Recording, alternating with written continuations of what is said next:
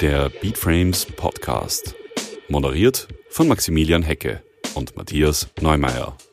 Nach einer längeren filmdrehbedingten Pause sind wir wieder zurück und treffen heute Rainer Nowak, Chefredakteur, Geschäftsführer und Herausgeber der Tageszeitung Die Presse. Wir sprechen über Herausforderungen der Medienwelt und die Zukunft von Qualitätsjournalismus. Natürlich nutzen wir auch die Gelegenheit, die österreichische Innenpolitik nach dem Ibiza-Video zu beleuchten. Prognosen für die Neuwahlen im Herbst will Nowak aus Erfahrung nicht abgeben, tut es dann aber doch. Die dümmste Management-Idee der österreichischen Mediengeschichte, was eine Zeitung wirklich unabhängig macht und ob Rainer Nowak bald als Influencer durchstartet, das erfahren wir jetzt in der neuen Folge des Speedframes Podcasts.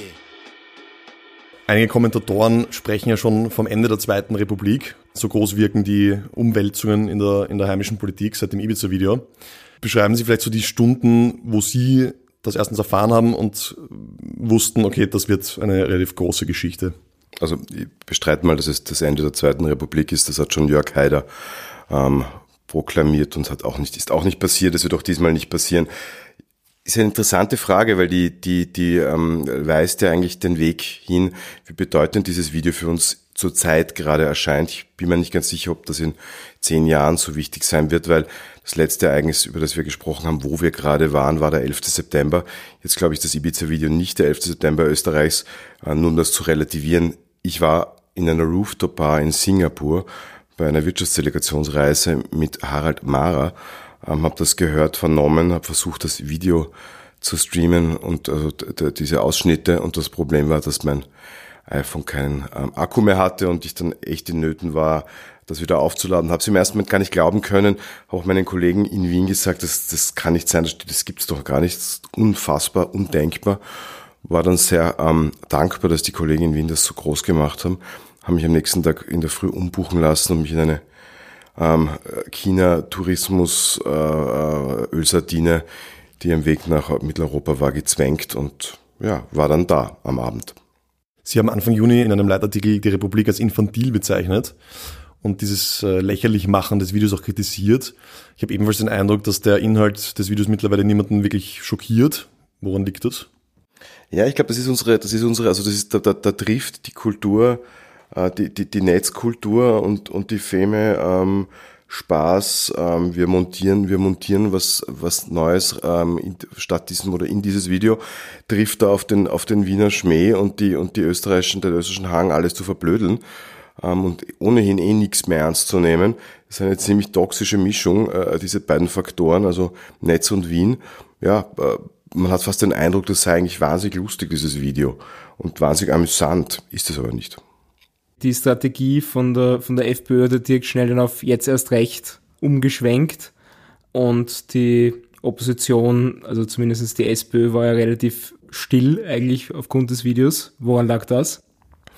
Na, die, die, die, die Freiheitlichen haben natürlich wahnsinnig schnell ähm, äh, wie haben Sie das genannt, den, den Familienfaktor gezogen.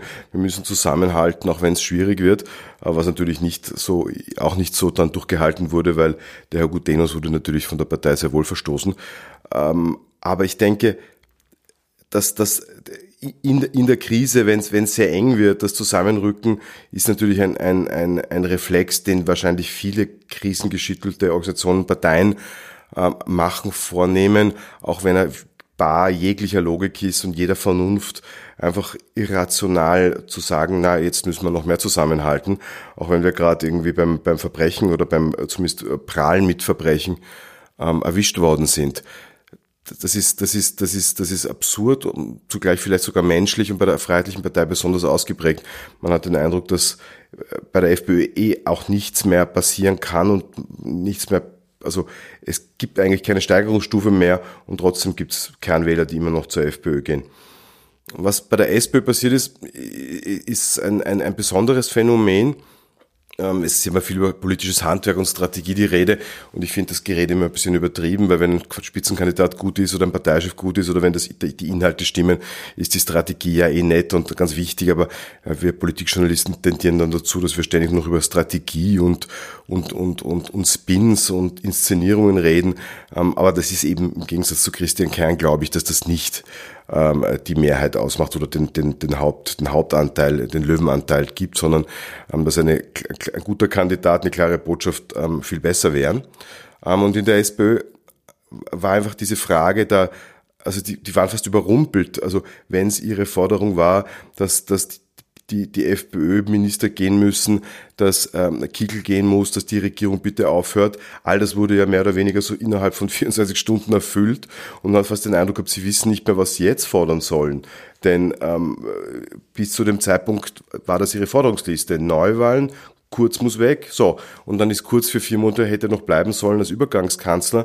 Und dann hat man halt gesagt, na gut, dann muss man jetzt auch für diese vier Monate äh, äh, ähm, verhindern, was ich jetzt ein bisschen sonderbar finde, dass man für vier Monate, drei Monate überhaupt das so wichtig nimmt, dass das zur Staatskrise wird, wer jetzt in der Übergangsphase Bundeskanzler ist, wiewohl äh, es vielleicht ein guter Hinweis sein dürfte, dass wir mal über die Fristen reden müssen im Land, weil es kann eigentlich nicht sein, äh, dass das so ewig dauert, bis man eine Wahl abhalten kann. Das müsste schneller auch gehen. Das geht auch in anderen Ländern viel schneller und das sind auch Demokratien. Ja, und die SPÖ hatte dann das furchtbare Dilemma, ähm, eigentlich den Misstrauensantrag ähm, vorantreiben zu wollen äh, und das aber in der Schwebe zu halten und dadurch, ähm, anstatt zu sagen, wir machen das vielleicht in zwei Monaten oder in einem Monat, ähm, es sofort durchzuziehen und damit die EU-Wahl ähm, umzumünzen in eine kurz Ja- oder Nein-Wahl und damit Sebastian Kurz zu einem Wahlsieg zu verhelfen. Das war einer der schönsten, ähm, also ich glaube, einen Elfmeter nicht, ähm, nicht zu verwerten ist das eine. Einen Elfmeter ohne Tormann ähm, nicht zu verwerten ist schon eine besondere Leistung. Also im Elfmeter ohne Tormann dann noch ein Eigentor zu machen, das kann, hat es noch nie gegeben. Bevor wir äh, in Richtung Prognose äh, und Ausblick auf den Herbst gehen, ähm, haben wir noch eine andere Frage, die haben wir via Instagram bekommen vom Lukas Eugen. Armin Wolf hat sich letztens zwei Dinge gewünscht von Brigitte Bierlein, und zwar eine klare Reform bei der Parteienfinanzierung und ähm, Gesetze, die einen wirklich unabhängigen ORF gewährleisten. Erste Frage, ist das vorstellbar und welche Aktionen erwarten Sie sich vom Kabinett Bierlein? Möglichst wenig oder gar nichts. Äh, diese Regierung ist nicht gewählt und hat auch keine Parteienmehrheit im eigentlichen Sinn hinter sich. Das ist die Regierung von Alexander van der Bellen, unserem Bundespräsidenten. Und der hat ganz klar gesagt, äh, er will, dass diese Regierung verwaltet ähm, und das Land die Beamten führt und, und dafür sorgt, dass es nicht zu einem Shutdown kommt und ähm, wenn jetzt im Ausland jemand anruft, auch jemand abhebt. Also dass wir nicht völlig führungslos sind in der Exekutive, aber keineswegs, dass diese Regierung äh, mit Gesetzesvorhaben, mit eigenen ähm, gestalten soll. Also es war eine ganz klare Aussage. Die Bundeskanzlerin sieht das ähnlich. Ähm, und natürlich kann man jetzt einzelne Punkte herausnehmen und sagen, die, die müssten aber als wichtig, sind besonders wichtig. Ja, aber wer bestimmt eigentlich, was besonders wichtig ist? Die Parteienförderung? Ja, sehe ich auch so. Den ORF? Aha, na gut, mir würde auch eine Neugestaltung der Presseförderung einfallen. Oder warum denn nicht ganz was anderes wie äh, soziale Maßnahmen, einen Umbau des österreichischen Staatswesens, Bundesländer. Also es gibt so viel, es gibt so wahnsinnig viele Reformen, die dringend notwendig wären in diesem Land. Wer sucht aus, was diese Regierung in diesen vier Monaten macht? Wer setzt diese Prioritäten? Nein, wenn es eine Gesetzesinitiative gibt, dann ist die zurzeit im Parlament und es haben ja viele beklagt, dass das Parlament äh, nie, nie selbst tätig wurde. Das wird jetzt sehr tätig. Ähm, sehr, sehr, sehr viele Initiativen wurden bereits gesetzt. Meiner Meinung nach ähm, äh, ist, das, ist das der falsche Weg übrigens auch. Also ja, ich bin auch dafür, dass wir ein Rauchverbot bekommen. Ja, ich habe auch nichts gegen einen Papa-Monat. Ja, ich fände eine, eine neue Reform der, der, der Parteienförderung dringend notwendig. Ich glaube nur nicht, dass das jetzt sauber gemacht werden wird. Ja, beim Rauchverbot ist noch relativ einfach, weil das einmal lang und breit diskutiert, da stehen alle Positionen am Tisch. Das ist auch keine große komplexe Frage. Aber prinzipiell, wenn es um sowas wie Rechtssicherheit und Planbarkeit geht, ähm, ist das jetzt alles, äh, ja, das sind Gesetzesinitiativen und Mehrheiten äh, im Basar-Rausch, im Wildwest-Methoden. Äh, also da haben jetzt Abgeordnete, geben offen zu, sie haben Dinge abgestimmt, sie wussten nicht, worüber sie abstimmen, weil vorne halt der Klubobmann sitzen geblieben ist oder aufgestanden ist. Das kann es wirklich nicht sein. Also wenn das die Sternschule des Parlamentarismus ist, dann ist unser Parlamentarismus hat ein echtes Problem. Befürchten Sie Zustände wie 2008? Also dass da wieder Millionen, Milliarden äh, verzockt werden, wenn man so sagen will? Ich glaube oder ich fürchte, genau das wird passieren bei, der, bei, bei etwaigen Sondersitzungen oder der letzten Session im Herbst. Genau das wird passieren. Obwohl sich alle darauf geeinigt haben, dass sie es nicht machen wollen. Diese, die österreichische Parteilandschaft hat sich schon so oft auf Dinge geeinigt und es dann nicht getan. Also ich, ich bin da echt, echt pessimistisch. Wenn es nicht so ist, lasse ich mich werde meinen Fehler oder meine falsche Prophezeiung mit einem Ausdruck des Bedauerns zurückziehen, mich dafür entschuldigen und jedem Clubobmann, der nicht mitgemacht hat, einen Brief hinschreiben. Wir als Presse werden natürlich nur ganz genau hinschauen und wir werden dieses Mal ähm, bis hin zu den Abgeordneten jeden nennen, der, der, der, der da irgendwie Wahlzuckern verteilt. Das sehen wir als Kontrollaufgabe. Wie empfinden Sie die, ähm, nennen wir es mal, Message Control 2.0 von der Regierung Bierlein, die ja wirklich eine Mediensperre eigentlich verhängt hat in den ersten Tagen? So muss er differenzieren. Ähm, ich durfte ja zu einem, zum ersten Pressegespräch oder Hintergrundgespräch, wie man das dann immer fälschlicherweise bezeichnet, weil es ist kein Hintergrundgespräch, wenn man darüber schreibt, ähm, und da wurde ich vom neuen Regierungssprecher, äh, der hat mich belehrt, dass ähm, auch bei dem Teil des Hintergrundgesprächs, der eben medienöffentlich ist, die, die Zitate autorisiert werden müssen im Nachhinein. Also von einer de facto Pressekonferenz Zitate zu autorisieren, sowas, sowas Abwegiges, Absurdes habe ich überhaupt noch nie gehört. Ähm, also dann können wir es gleich per Mail machen und uns alles sparen. Das ist kein Message Control, das ist irgendwie, ja, ich weiß nicht, Medienpanik oder was auch immer man das nennt. Sowas verstehe ich einfach nicht. Das ist das eine. Das andere ist, also dass die Frau Bundeskanzlerin sich nicht jedes Mal ähm, nach einer Ministerratssitzung, wo es ohnehin nicht um Gesetzesbeschlüsse geben wird, sondern ohnehin sehr viel Technisches dabei sein wird, sich nicht jedes Mal hinstellt und dann irgendwie den, den, den Unterhaltungsclown äh, gibt für die Journalisten, die sie dann irgendwelche Dinge fragen, die nichts mit dem Ministerrat zu tun haben, verstehe ich absolut. Also das, das, die, die, also das Beharren der österreichischen Journalisten, ein Regierungschef hat sich jede Woche hinzustellen und, und, und, und zu allem und jedem was zu sagen, ja, das ist äh, tu Felix Austria, das kann man in Österreich machen. Wenn Sie das der Frau Merkel äh, oder, oder einem Staatschef oder dem Herrn Macron sagen würden, also sicher nicht natürlich. Ja. Ähm, und ich bin überhaupt bei dem ganzen Thema Message Control, also erstens muss man sich mal nicht alles gefallen lassen. Ähm, dann gibt es schon keine Message Control mehr, dann wird man halt bestimmte Dinge nicht mehr machen. Ähm, äh, also ich habe auch kein Zitat von Frau Bierlein autorisieren lassen. Ähm, und wenn ich jetzt nicht mehr eingeladen werde, dann äh, äh, werde ich das verkraften. Ähm, und das Zweite ist, ähm, also mit Message Control 1 ist ja immer genannt worden, dass die türkis-blaue Regierung ähm, nur bestimmte Themen ähm, kommuniziert und bei anderen Themen sofort informiert wird, wenn irgendwo eine Recherche läuft und die versucht möglichst, möglichst, möglichst ins Leere laufen zu lassen. Ja, mein Gott, ähm, das ist das Spiel. Da muss man halt äh, als Journalist noch besser recherchieren oder gute Kontakte haben ähm, und, die, und, die, und diese sogenannte Kontrolle aushebeln umso, umso lustiger ist dann der Erfolg oder umso größer. Ähm, mit guten Kontakten in die Freiheitliche Partei konnte man auch in den vergangenen Monaten ähm, durchaus von größeren Streitereien innerhalb der Koalitionsparteien ähm, einiges in Erfahrung bringen.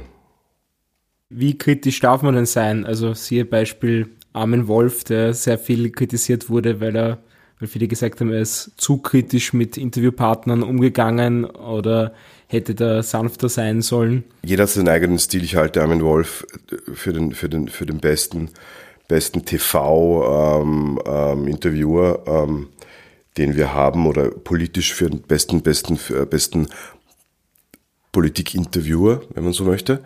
Ähm, der, der, das, der das beinhart führt und sehr kritisch. Ich glaube, man kann auch gar nicht kritisch genug sein. Das eine ist anderes in Stilfragen. Also ich hätte einen ganz anderen Stil. Ähm, ich glaube nicht, dass Armin Wolf, äh, also viel, viel Charme und Humor ist da nicht, aber das muss man bei einem Journalisten ja nicht erwarten. Wir nähern uns den Neuwahlen ja dann doch mit recht großen Schritten. Wie werten Sie diese Aktion mit den E-Mails von Kurz und Blümel?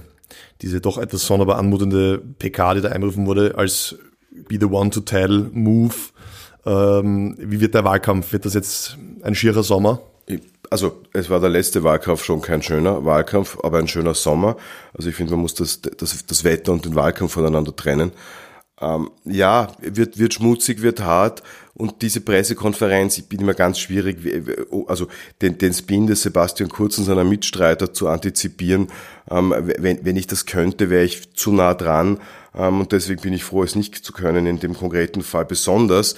Entweder die waren, die waren, die waren irgendwie massiv besorgt, dass das breiter wird, das Thema, und haben deswegen diese Pressekonferenz gegeben. Oder aber und, und, ähm, ähm, sie, war, sie waren ohnehin der Meinung, dass sie ein Thema setzen müssen, nachdem ähm, ähm Sebastian Kurz mit seinem ähm, Stadthallen ähm, ähm, Auftritt mit, mit allgemeinem Gebete und, und, und, und, und US-TV-Prediger-Stil, ähm, er wahrscheinlich das erste Mal, zumindest in den letzten Monaten, ich mich erinnern kann, einen, einen, wenn man so möchte, Bildfehler gemacht hat. Ja. Also die, die Macht der Bilder, wie wir alle wissen, ist enorm. Ähm, glaube ich, im, im Team Kurz ist sie, glaube ich, oder wird sie noch höher eingeschätzt. Äh, daher waren die, glaube ich, über diese über diese Bilder alles andere als amused. Wenn man da genau hinsieht, sieht man auch, dass ähm, Sebastian Kurz nicht gerade ähm, entspannt und locker ähm, dieses Gebet hinnimmt. Ähm, könnte in Zusammenhang stehen mit dieser Pressekonferenz? Ehrlich gesagt, ich weiß es nicht. Ich muss auch ganz offen sagen, ich habe mir hab's mir abgewöhnt, ähm, hinter jedem Move eines Politikers ähm, irgendwie die Motivation zu ergründen. Kommen wir vielleicht konkret auf, den, auf die Wahl. Wie ist die Wahlprognose des Rainer Nowak? ich bin, mache ich nie äh, aus, aus, aus langjähriger Erfahrung.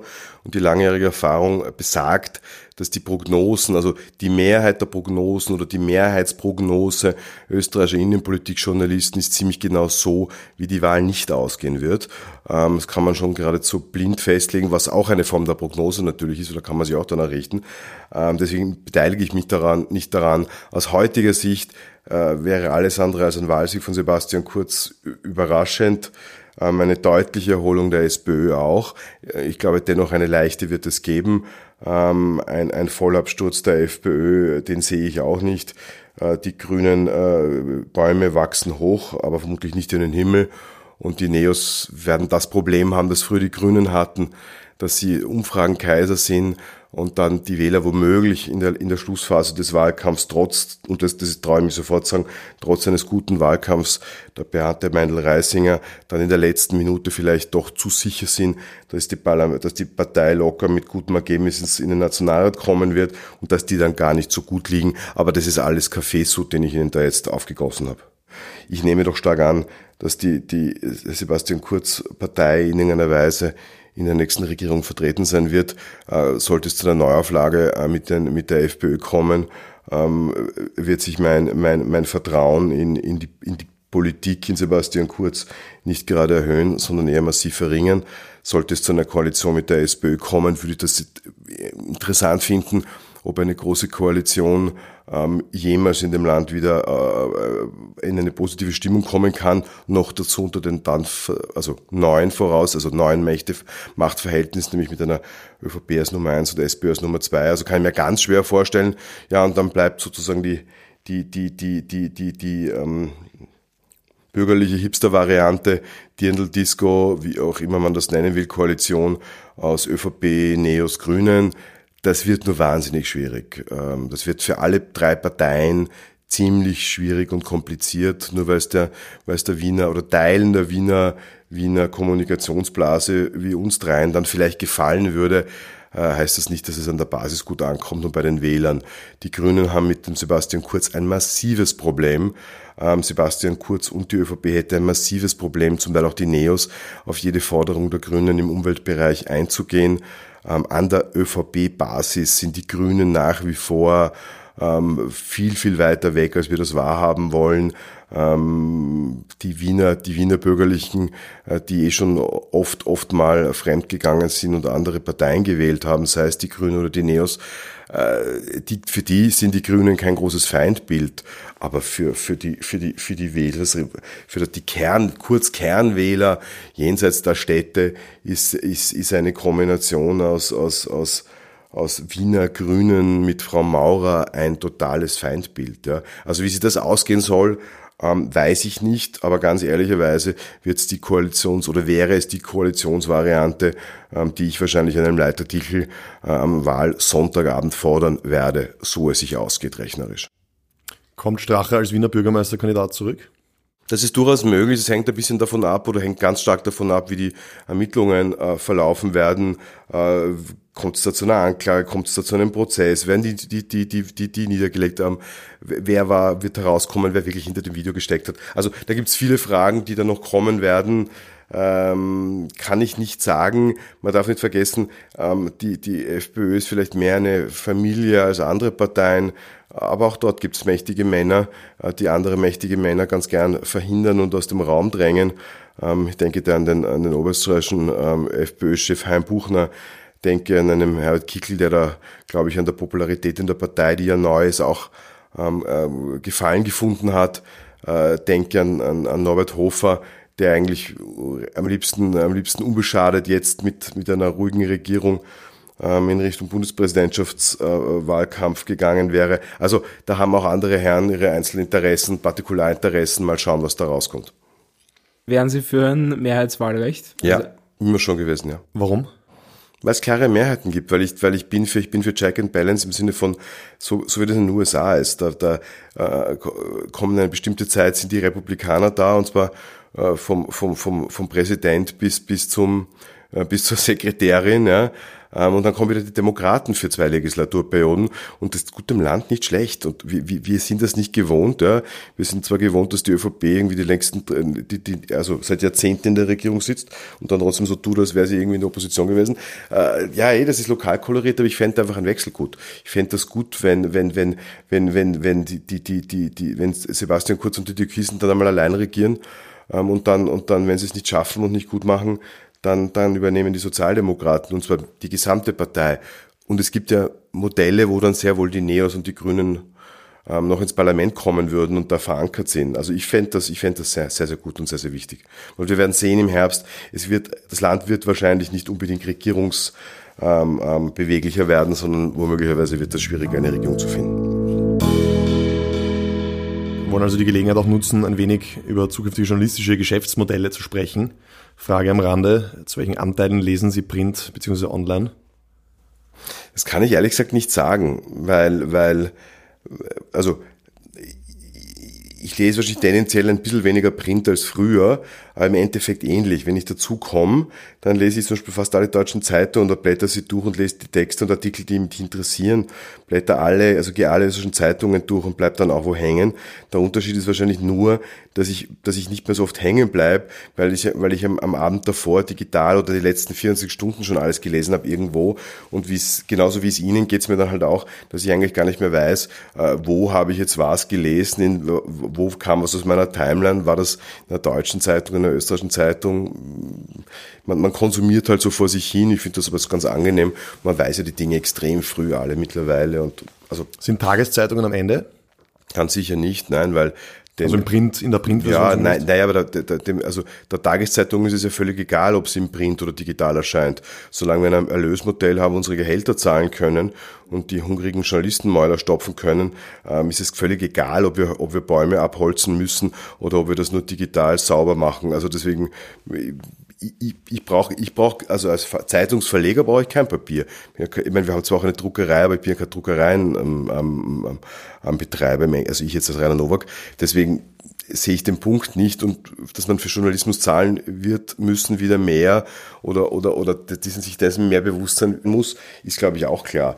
So die die absurde österreichische oder halt Welt, aber vor allem österreichische Idee, äh, wir, wir produzieren Journalismus und verschenken ihn und finanzieren immer die Werbung, während zeitgleich ähm, Facebook und Google äh, uns beim bei den Werbepreisen unterbieten. Also ich glaube eine also eine dümmere dümmere Management ähm, ähm, Strategie hat es, glaube ich, in der Menschheitsgeschichte noch nie gegeben. Wie gut funktioniert das Experiment unter Anführungszeichen mit der eigenen Paywall bei der Presse? Sehr gut, sehr, sehr gut, sehr, sehr gut. Wir haben an die 24.000 Abonnenten, ähm, also plus minus jetzt immer je nach Tag. Ähm, und davon ist, ein, ist eine erklecklich hohe Anzahl sind Fixabonnenten, die es auch voll zahlen. Ähm, das, das, das, ehrlicherweise sind wir sogar eher überrascht, wie gut das funktioniert. Dennoch ist es wahrscheinlich keine Lösung, dass alle Zeitungen ihre eigene Paywall einführen. Also was, wie schaut die Zukunft aus Ihrer, Doch, ihrer Ansicht nach? Ich glaube, das wird passieren. Ich glaube, es wird immer mehr Medien geben, oder es gibt ja gerade immer mehr Medien in Österreich, die diesen Schritt setzen. Wir waren Gott sei Dank die First Mover, hm, aber die anderen werden uns folgen müssen. Die Idee von einem Spotify äh, für, für Medien, wie es ja Apple News jetzt mit Apple News Plus machen. Ja, nur, nur, nur, nur die Shares, die wir von Apple bekommen werden, ähm, damit, damit finanziere ich wenig bis nichts. Damit finanziert sich vor allem Apple. Oder man greift auf Mäzene zurück, aller Addendum, ja, ist nur, Post mit Bezos. widerspricht nur dem, dem, Unabhängigkeitsgedanken. Die einzige Unabhängigkeit, die es gibt für einen Verlag, ist, sind schwarze Zahlen des Verlags. Wenn ein Medienunternehmen wie die Presse schwarze Zahlen schreibt, was wir in den Jahren seit 1848 in der Mehrheit der Jahre nicht getan haben, wenn wir schwarze Zahlen schreiben, sind wir wirtschaftlich unabhängig. Und damit machen wir unabhängigen Journalismus. In der Sekunde, wo ich in eine Abhängigkeit gehe zu irgendjemandem, noch dazu dann Art monopolhaft zu einer Person, wie soll das funktionieren? Es gäbe ja auch die Möglichkeit, dass man sagt, dass österreichische Qualitätsmedien oder internationale sich zusammenschließen und eine eigene Plattform machen, dass man vielleicht ein, ein Modell hat aller Netflix oder wie es in Deutschland gerade mit äh, Pro7 Sat1 Discovery passiert, dass es da so ein gemeinsames Abo-Modell gibt. Aber Sie sagen, eh, Sie sagen eh Netflix, nennen das als Beispiel. Und was macht denn Netflix aus? Womit ist denn Netflix erfolgreich? Mit den Eigenproduktionen. Ja. Ganz genau, mit Eigenproduktionen. Speziell frisch für Netflix gemacht. Zu glauben, man kann sowas gründen und dann stellt man die Hollywood-Filmchen der letzten 20 Jahre rein. Da wird man nicht diesen, diesen, diesen, diesen, ähm, diesen Erfolg haben damit. Das sind neue Dinge, die frisch gemacht worden sind für die Zeit, für das, für das Kanal, für das Medium, für die Menschen in der Zeit wenn uns sowas auf einer gemeinsamen Plattform gelingen würde, geht schon. Aber zu glauben, wir, stellen, wir scheren alle unsere Inhalte, stellen es rein und gegenseitig tauschen es aus, das ist, das ist, das funktioniert nicht. Also man funktioniert schon, aber bringt niemandem was. Als Sohn einer Journalistenfamilie haben Sie ja eine, selbst eine sehr steile Karriere hingelegt. Heute sind Sie Herausgeber und Chefredakteur eines der wichtigsten Medien des Landes. Ähm, was sind die Zukunftspläne des Rainer Nowak? ähm, äh, Presse- und Chefredakteur, äh, Chefredakteur und Herausgeber und Geschäftsführer der Presse zu bleiben. Ähm, jeder, der das, das Verlagswesen im deutschsprachigen Raum oder international verfolgt, wird wissen, dass rein statistisch ähm, sieben Jahre für einen Chefredakteur ähm, schon eine ziemlich äh, gute und lange Zeit sind. Jetzt stimmen meine Zahlen und stimmen meine, meine KPI, äh, äh, ja, also die, von der Bilanz bis, bis, bis, äh, bis Leser- und Meta-Analyse und alles ist einigermaßen gut und lässt sich herzeigen. Aber ähm, also zu glauben, ich könnte mich irgendwie zurücklehnen, ist nicht. Nein, äh, ich muss jeden Tag äh, aufstehen und dafür kämpfen, dass ich den, diesen großartigen Job habe. Und ich muss jetzt ganz offen sagen, ähm, der ist ziemlich, der ist ziemlich großartig. Deswegen wollen ihn auch viele ähm, Zeitgenossen hätten ihn auch gerne. Ähm, und und, und, und das nennt man, glaube ich, Traumjob. Stark. Influencer vielleicht irgendwann mal. Ja, ich fürchte, ich muss ähm, zwei Kinder ernähren. Ich bin jetzt nicht der Typ, der gerne, der gerne äh, gratis in Hotels absteigt. Ja. Ärgert Sie das eigentlich, dass zum Beispiel, ich sage jetzt mal, die 17-jährige Fitnessbloggerin hunderte, nicht. also teilweise wirklich unfassbaren Umsatz macht mit ihrem Medium im Vergleich zu einem Haus, das jeden Tag für Qualitätsjournalismus steht? Oder Überhaupt nicht. Überhaupt nicht. Das sagt vielleicht ein bisschen was über die Zeit ähm, und, und, und über den, den, den Intelligenzgrad unserer heutigen äh, Kommunikationsmethodik, äh, aber überhaupt keine Bad Feelings. Gar nicht. Ist übrigens auch ein, ein Punkt, bin ich überrascht. Äh, der Hass, der, der Greta gegen, ähm, ähm, gegenüberschlägt von, von älteren Herren, äh, finde das großartig, dass eine, eine, eine, eine junge eine junge Frau, ein, ein, ein Kind fast noch, äh, sich da hinstellt und, und kämpft und tut und macht. Also ich finde, obwohl ich noch nicht so alt bin, bin ich offenbar schon so alt, dass ich das Gefühl habe, einer gewissen, gewissen Abgeklärtheit. Ich finde, dass alles, was neu ist in unserer Welt, ist immer prinzipiell eher positiv als negativ. Um den Bogen nochmal zu spannen zum ersten Teil. Ähm, der Medienwelt geht's gut. Sie haben Ihren Traumjob. Das hätte ich so nicht gesagt. Der Medienwelt geht's nicht so gut. Ähm, ich glaube, wir werden in den nächsten 10, 20 Jahren das ein oder andere Verlagshaus ähm, wie die sprichwörtliche Kaisersemmel krachen sehen. Aber was man schon gemerkt hat, auch im Zuge der ganzen Ibiza-Geschichte, wie sehr ähm, die Medien sich da auch gegenseitig gepusht haben, um diesen Ausdruck zu verwenden. Ähm, also die Category Vision, wenn man so will, der österreichischen äh, Journalistenszene wird sehr hochgehalten. Sind solche Krisen äh, essentiell für sowas? Was meinen Sie damit? Man versucht sich zu übertrumpfen in Qualität und so. auch wirklich ein, ein Miteinander gespürt, wo alle an einem Strang sind, das gescheit aufzuklären. Das ja, aber das, das, das, also muss man schon sagen, also manchmal ist diese, manchmal ist diese, diese Kollegenschaft oder diese Solidarität unter Journalisten ja auch negativ, wenn sie nämlich zur Klüngelei verkommt und, und, und, und, und die, und, und die Selbstkritik abschafft und den Rudeljournalismus fördert, der, der, der, der dann, wo dann einzelne Journalisten, sei es jetzt sogenannte Medienjournalisten äh, oder Chefredakteure dann vorgeben, was heißt eine gute Recherche, was ist eine schlechte Recherche, was darf man, was darf man nicht. Also es gibt dann so eine Art äh, Twitter, Twitter-Journalismus, äh, Chefredaktion, äh, eine Kollektive mit einzelnen besonders ähm, prominenten Proponenten, davon halte ich wenig bis nichts. Ähm, in einer Krisensituation und das war es dann schon auch, oder wenn man bemerkt, dass Politiker ganz offen und frech ähm, ähm, nach, den, nach, nach der Unabhängigkeit der Medien greifen wollen dass man da sagt, hierher und nicht weiter und so sicher nicht, dann finde ich das sehr, sehr positiv ähm, gab auch einen ersten Zusammenschluss oder Zusammenschluss übertrieben, eine gemeinsame Aktion von, von fast allen Chefredakteuren und dem Chefredakteur und Herausgeber der Kronenzeitung, Christoph Dichern. Das hat es in der Form auch noch nie gegeben. Fand ich auch positiv. Ja, und dass wir uns gegenseitig bei Recherchen mitunter, mitunter gegenseitig aushelfen, ist auch kein Geheimnis, weil wenn man zu mehr, zu mehr kann, hat man auch mehr, mehr Kapazitäten und Ressourcen und tut der Qualität der Recherche gut. Österjournalisten, also das wird, wird die, wird die, wird die die Politikfunktionäre und Twitter-Nicht-Journalisten ja dann immer überraschen ist, selbst Journalisten, die sich gegenseitig auf Twitter ähm, es wirklich ordentlich besorgen, sieht man dann am Abend im Café Engländer ganz analog äh, beim Spritz und einer Zigarette sitzen und, und ganz vernünftig miteinander plaudern. Das in der Scheinwelt, in der Scheinkampfwelt will es nur niemand wahrhaben. Der Beatframes Podcast. Vielen Dank fürs Zuhören. An dieser Stelle der Hinweis bzw. die Bitte, wir freuen uns wie immer sehr über euer Feedback. Ihr könnt den Podcast natürlich gerne auch bewerten und weiterempfehlen. Und wir hören uns das nächste Mal wieder. Bis dahin, viel Erfolg und alles Gute.